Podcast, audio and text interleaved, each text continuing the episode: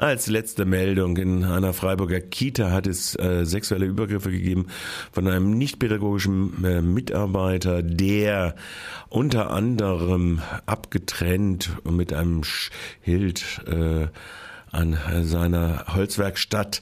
Bitte anklopfen, wenn man eintritt, äh, die Gelegenheit hatte, äh, kleine Kinder, Mädchen vor allen Dingen sexuell zu berühren äh, und äh, das Ganze durch eine versteckte Kamera in einem Aktort, versteckte Kamera zu filmen. Der ganze Vorgang liegt jetzt äh, seit Bekanntwerden am 5. August zunächst einmal sehr lange bei der Polizei und äh, Ende September wurde dann auch ganz offiziell das Bürgermeisteramt in Gestalt der Bürgermeisterin davon informiert. Zwischendurch haben intern die Stränge dicht gehalten. Die Bürgermeisterin hat dann zwar bestimmte Maßnahmen eingeleitet, die sehr umsichtig nach dem Außenblick zu scheinen, äh, zu sein scheinen, hat aber am gleichen Tag, dem 11. Oktober, nachdem die Eltern von der Polizei schon informiert gewesen sind, die betroffenen Eltern, äh, erst äh, mal gar nicht den zuständigen Jugendausschuss informiert. Zu dieser Frage noch einmal,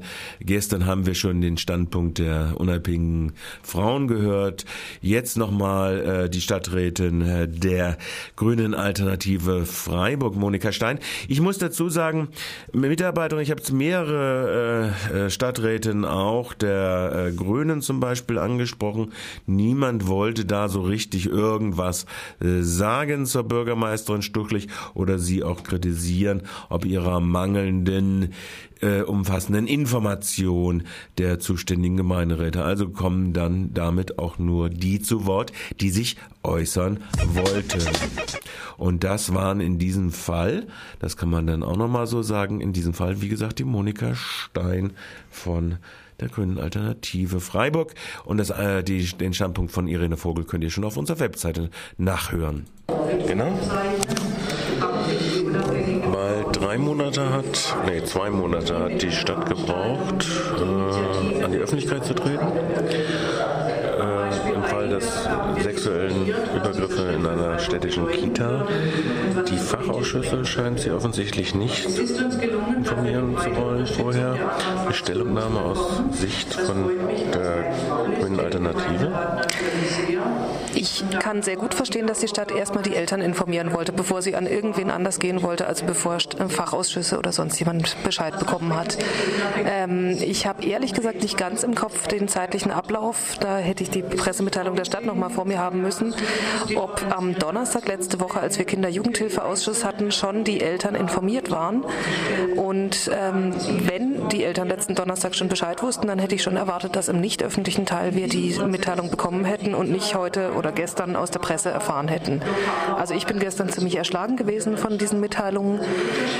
Ich ähm, eben, ich wünsche mir in solchen brisanten Fällen schon, dass der Kinder-Jugendhilfe-Ausschuss oder eben der entsprechende Fachausschuss von solchen dramatischen ähm, Dingen einfach Bescheid bekommt und nicht aus der Presse erfährt. Der Kinder- und Jugendhilfeausschuss macht ja schon sehr lange Arbeit an diesen Thematiken. Wenn man jetzt mal so ein bisschen da reinguckt, dann wundert man ja schon, äh, wundert man sich dazu schon, dass ein nicht-pädagogischer Mitarbeiter alleine äh, dort arbeiten kann mit Kindern. Läuft da was schief? Ist die Personalbesetzung zu gering? Sind die Regeln zu gering?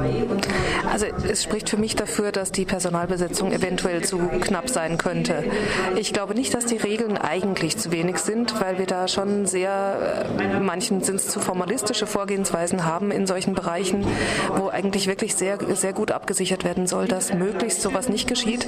Man wird es aber nie ganz ausschließen können. Also das Dramatische ist einfach, dass die mini kleine Gefahr schon immer besteht, dass irgend so ein Vorfall passiert. Wir hatten uns in Freiburg alle gewünscht, dass es uns nie über den Weg läuft oder dass es hier nie passieren wird.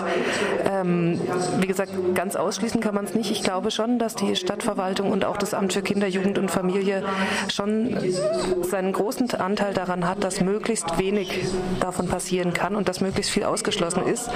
Mir ist aber ehrlich gesagt in dem Fall jetzt auch nicht ganz klar, wie dieser betroffene Mitarbeiter eigentlich mit den Kindern, wie lange er mit denen alleine war, wie es war mit diesem, ähm, mit der Blickabschottung und so weiter und so fort. Also da bin ich im Moment noch viel zu wenig informiert. Ich weiß das, was in der Presse steht. Ich weiß das, was in der Pressemitteilung der Stadt stand.